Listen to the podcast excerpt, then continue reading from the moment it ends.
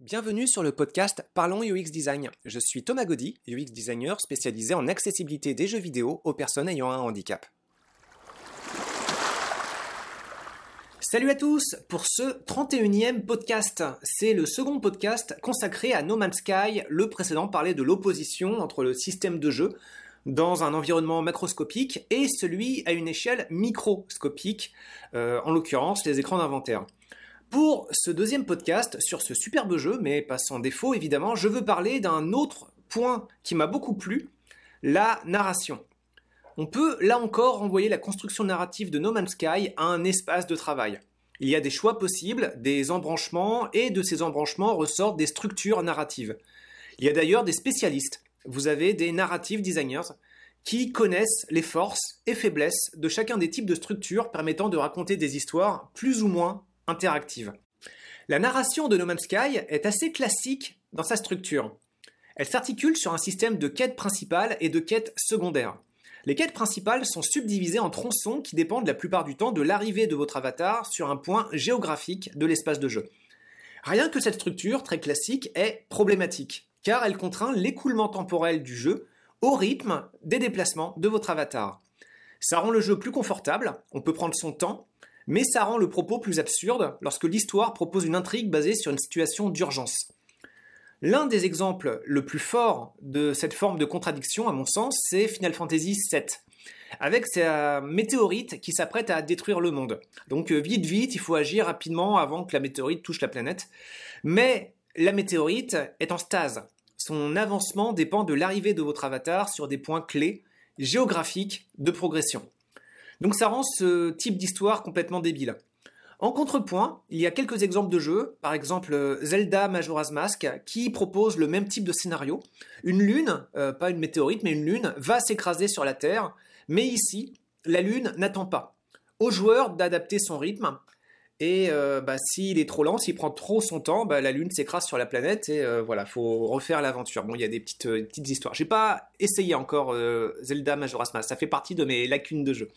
Dans le même genre, il y a Fallout 1, le tout premier Fallout, qui procédait ainsi. donc le joueur doit se démener contre une horloge qui ne va pas dépendre des déplacements de, de l'avatar. Et puis la série des Dead Rising aussi. Donc, euh, ce principe d'horloge qui n'attend pas, ce n'est pas un mécanisme très apprécié, car il apporte beaucoup de stress aux joueurs. Mais il apporte aussi beaucoup à la crédibilité de la tension narrative. Donc on doit pouvoir, à mon avis, améliorer la recette de ce type de mécanisme ludique. No Man's Sky, donc. C'est cette structure classique. Une histoire qui se déroule essentiellement par des sauts géographiques. Active ici un portail, puis va, va parler à machin dans la base spatiale, puis va dans l'espace, écouter un signal. Le problème avec ce guidage par rendez-vous géographique dans un espace aussi vaste, c'est que pour ne pas perdre le joueur, les rendez-vous sont guidés, indiqués. On retrouve le classique indicateur de cap pour se rendre efficacement d'un point de rendez-vous à un autre. Et ça pose plusieurs problèmes. No Man's Sky étant un univers extrêmement vaste, euh, l'exploration narrative se réduit à suivre une dimension exploratoire unique l'indicateur rouge pointant le lieu du prochain rendez-vous de la quête principale. Alors qu'est-ce que ça veut dire? Nous avons donc un jeu qui est très généreux dans la mise, en œuvre d'un univers explorable dans ces trois dimensions, de larges planètes, nombreuses, réparties sur d'innombrables systèmes solaires. Et puis une fois sur une planète, les limites des processus de génération procédurale se font sentir. L'exploration est essentiellement horizontale. Alors il y a bien parfois une sous-couche verticale avec souvent une petite cave à explorer, mais ça ne va pas plus loin, dans le sens où il n'y a pas d'intérêt scénaristique à aller plus profondément creuser dans le sol. On va souvent dans le ciel, oui, mais souvent pour retrouver à terme d'autres espaces d'exploration qui, eux, sont horizontaux. Donc No Man's Sky est donc, par ses limites procédurales qui n'incitent pas à l'exploration verticale, un monde à l'exploration essentiellement horizontale. En d'autres termes, No Man's Sky offre des mondes plats, même si évidemment régulièrement on décolle du sol pour faire un quart de tour autour de la planète et se poser ailleurs.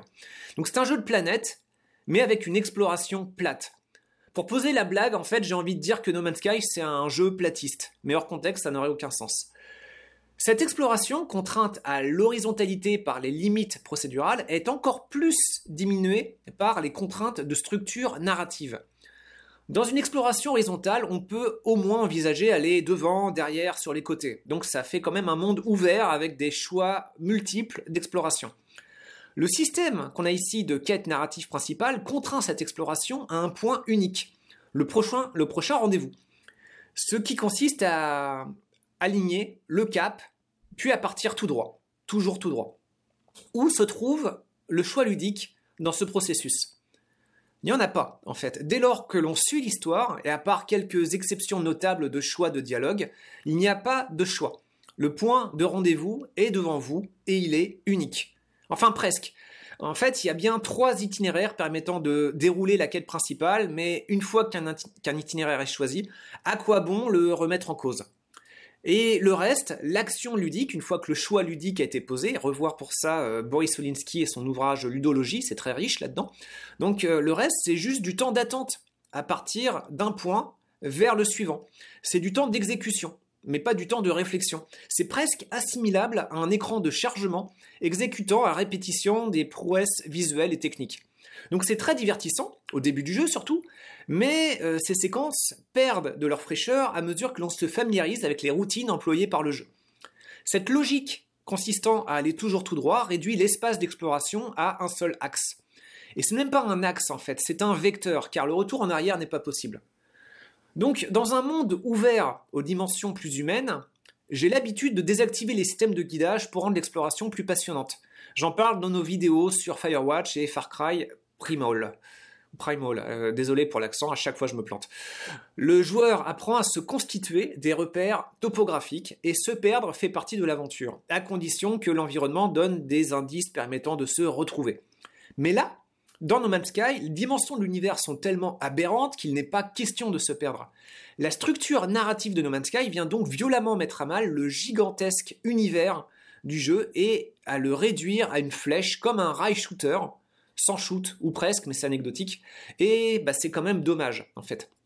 Je pense que des possibilités d'amélioration de ce système de jeu consisteraient à diminuer l'efficacité de ces mécanismes de guidage, en les, en les rendant moins clairs, moins fiables et moins constantes, en les associant par exemple à la consommation d'une ressource, ou encore, plutôt que de pointer la planète où il faut se rendre, plutôt parler de caractéristiques de la planète, et aux joueurs ensuite d'aller enquêter sur celle qui correspond le mieux aux critères attendus.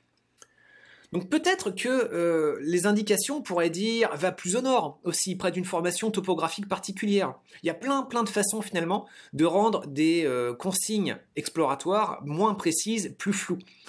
Mais cette approche fonctionne mieux dans un univers de type fantasy, où l'approximation est cohérente avec l'univers. Parce qu'en effet, on ne trouve pas de GPS chez Tolkien. Donc là, ça fait sens de donner des consignes vagues. Mais dans un univers SF, euh, les outils technologiques appellent à une plus grande précision des systèmes de guidage. Donc c'est plus difficile de justifier scénaristiquement une plus grande approximation dans les systèmes de guidage. À moins que, à ne tombe en panne et que la technologie ne soit pas facilement remplaçable. Donc il y a quand même moyen de justifier scénaristiquement une plus grande approximation dans le système de guidage à l'avancement de la quête principale. La narration de No Man's Sky est assez classique dans sa structure et les problèmes apportés par cette structure, mais cette narration est aussi inhabituelle dans son propos. La plupart des histoires de jeux vidéo sont en rapport avec des conflits. Les gentils, dont vous êtes le plus souvent, évidemment, doivent se défendre contre des méchants qui sont reconnaissables à leur trait distinctif de méchants. Donc vous allez leur péter la gueule, le tout sans faire de demi-mesure, et on vous demande d'aller génocider des personnages reconnaissables à leur particularité physique. Alors évidemment, ils sont méchants, c'est toute l'excuse. Mais le plus souvent, les besoins de progression et d'exploration font que c'est finalement vous l'assaillant, même si la narration vous dit le contraire. Dans No Man's Sky, la galaxie en paix, en relative paix. Il y a des escarmouches spatiales, il y a des luttes contre des sentinelles robotisées, mais ça ne va pas beaucoup plus loin. L'univers présenté n'a pas toujours été en paix, il y a des choses intéressantes à découvrir sur les relations entre les trois principales formes extraterrestres colonisatrices en jeu. Mais voilà, on a quand même un jeu qui présente des formes de vie différentes et capable, dans la plupart des situations, de cohabiter ensemble de façon plutôt harmonieuse. Et waouh, rien que pour ça, le propos de No Man's Sky est assez extraordinaire. le jeu arrive à s'extirper du bourbier belliqueux pour exprimer autre chose. Du coup, le message narratif de No Man's Sky, ça évolue plutôt vers ceci. Ton environnement a des ressources, il faut les exploiter. Alors, c'est pas forcément beaucoup mieux. Hein, c'est un peu mieux, mais euh, voilà, c'est disons que c'est digne d'un citoyen conservateur de l'Alberta qui serait addict aux richesses qui apportent son pétrole, cancer compris. Disons qu'on arrive à glisser d'un discours d'extrême droite à un discours néolibéral d'exploitation à outrance des ressources pour les monétiser, euh, pour les commercer de façon mondialisée, universalisée même, sans beaucoup de place pour d'autres considérations. Alors évidemment, je force le trait. Hein. Il y en a quand même quelques autres des considérations. Il y a la station spatiale de l'anomalie qui présente les laissés pour compte de l'organisation interplanétaire sévissant partout ailleurs. Bon, ils proposent à peu près la même chose hein, dans les faits en termes de commerce, mais bon voilà, ils sont là, euh, c'est déjà pas mal. Il y a aussi, encore plus important, la quête de sens. C'est le vrai fil narratif du jeu. Pourquoi vous êtes là?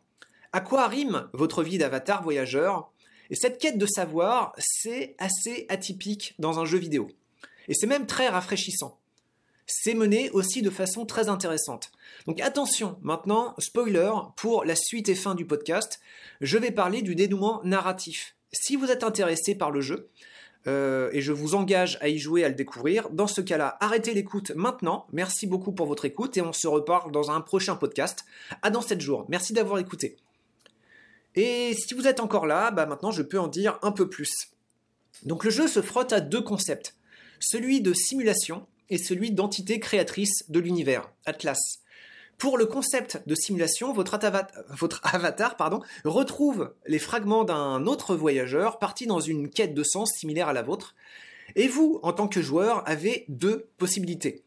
Placer les fragments de ce second voyageur dans une simulation réduite, un système solaire unique, dans lequel l'entité va pouvoir vivre avec ses souvenirs de vie antérieurs. Ou bien, second choix, vous euthanasiez votre compagnon. Alors c'est assez binaire. Hein. Pour ma part, j'y suis allé pour placer le voyageur dans son aquarium simulé, en espérant qu'il puisse y trouver une forme de bonheur. Puis, plus tard, dans le jeu, votre avatar apprend qu'il se trouve lui-même dans une simulation gérée par une entité créatrice malade, Atlas. Et vous vous retrouvez en tant que joueur au même choix à savoir poursuivre votre vie dans cet environnement que vous savez imparfait et destiné à être réinitialisé tôt ou tard, ou bien vous pouvez précipiter la réinitialisation en euthanasiant tout l'univers pour recommencer sur de nouvelles bases. Par contre, à la différence du choix précédent, ici votre avatar garde ses souvenirs, mais tout le reste disparaît pour laisser la place à une nouvelle itération d'environnement de jeu. Donc pour ma part, j'ai choisi de laisser mon avatar s'épanouir avec ses amis virtuels. Donc c'est une fin finalement assez anticlimatique. Euh, pour ma part, que j'ai trouvé très insatisfaisante. Au premier abord, il n'y a pas de défilement de crédit, pas d'explosion, euphorique de résolution d'une situation définissant l'histoire. C'est juste le choix de poursuivre l'aventure, mais au prix d'une mise à terme du fil narratif principal. Il m'a même fallu vérifier sur internet que cette étape narrative constituait bien la fin. Ok, bon bah j'ai regardé, c'est ça, très bien, check. Le jeu se termine narrativement ici, et euh, pour ma part, arrivé à ce point-là, je n'ai pas été plus loin. Si dans la forme c'est tellement sobre que ça peut paraître décevant, dans le fond il y a un côté Inception, le film. Euh, votre avatar place son ami dans une simulation, puis il se rend compte qu'il est lui-même dans une simulation. Cette simulation a un sens physique incarné dans la vie réelle. Il s'agit en fait de la matérialisation physique du jeu dans votre console ou ordinateur. L'entité créatrice malade fait écho aux capacités limitées d'une équipe de développement pour reconstituer une vision d'un univers dans, sa complexité. Donc ce principe de réinitialisation de l'univers pour passer sur des itérations suivantes renvoie en quelque sorte à la genèse de No Man's Sky et son évolution par des mises à jour successives qui viennent améliorer progressivement l'expérience de jeu. Les différentes mises à jour, en fait, sont bien des formes de reset d'itération antérieure pour proposer, une, réécriture retravaillée d'une simulation et donc du jeu lui-même. Alors tout ça est bien intéressant, c'est assez malin aussi, mais c'est également un peu nombriliste. Face à l'immensité de l'univers, le propos de quête de sens, finalement le studio ne se lance pas dans une réponse politisée. Il ne regarde pas l'extérieur pour dire quel est selon lui, le sens de la vie. Il regarde son travail et explique surtout un processus de développement par itération dans lequel l'avatar saute comme un voyageur interdimensionnel. Donc finalement, ce paradoxe narratif fait aussi écho à ce paradoxe spatial de gestion de l'inventaire. Le jeu propose de partir en quête de vérité sur le sens et l'histoire du monde, et il se mord la queue en répondant par un processus de genèse par itération de cette quête de vérité sur le sens et l'histoire du monde. Mais il ne répond pas véritablement à la question Quel est le sens de la vie? Bah, Le sens de la vie est que tu te poses la question du sens de la vie, mais avec plus de fun. Voilà, un peu le positionnement, à mon sens, de No Man's Sky. Donc pour un jeu vidéo, c'est quand même assez culotté. C'est même assez transgressif hein, comme prise de position, mais pas subversif pour autant. D'autres productions à venir pourront apporter des réponses plus profondes. Pour No Man's Sky, ça passe, car à ma connaissance, il est le premier à le faire ainsi. Bon, il y a d'autres tentatives incomparables. Link's Awakening propose non pas une simulation, mais un rêve. Bon, voilà, ça pourrait se discuter sur les parentés entre ces deux jeux-là. C'est un peu le principe de la transgression en fait. Le premier qui tente un truc original gagne forcément, parce que ça laisse une empreinte dans l'histoire de l'art en repoussant une forme de limite. Mais derrière, pour poursuivre le questionnement, il faudra aller plus loin et peut-être avec une autre approche, peut-être donc subversive plutôt que transgressive. Euh, revoyez pour ça euh, les vidéos Inculture de Franck Lepage, il fait un développement passionnant sur la différence entre transgression et subversion. Donc pour conclure ce podcast sur No Man's Sky, je dirais que c'est finalement un jeu qui pose la question du sens de la vie et qui répond en pointant du doigt, de façon dirigiste, euh, les errances itératives de son système d'inventaire. Si vous avez aimé ce podcast et si vous pensez qu'il peut intéresser du monde, pensez à le valoriser en utilisant le système de notation propre à votre environnement d'écoute. C'est pour vous, c'est pour d'autres personnes. Voilà, merci à vous et je vous dis à la semaine prochaine. Ciao Merci d'avoir écouté ce podcast. Je vous invite à vous abonner pour ne pas rater les prochains épisodes. Si vous voulez en savoir plus sur moi, je vous invite à consulter mon profil LinkedIn, Thomas Gaudy, T-H-O-M-A-S, G-A-U-D-Y. Si vous souhaitez de l'accompagnement pour implémenter ces notions et ces outils dans vos équipes et vos projets, vous pouvez faire appel à mes services de consultant en UX Design. Il vous suffit de me contacter via mon profil LinkedIn. Au plaisir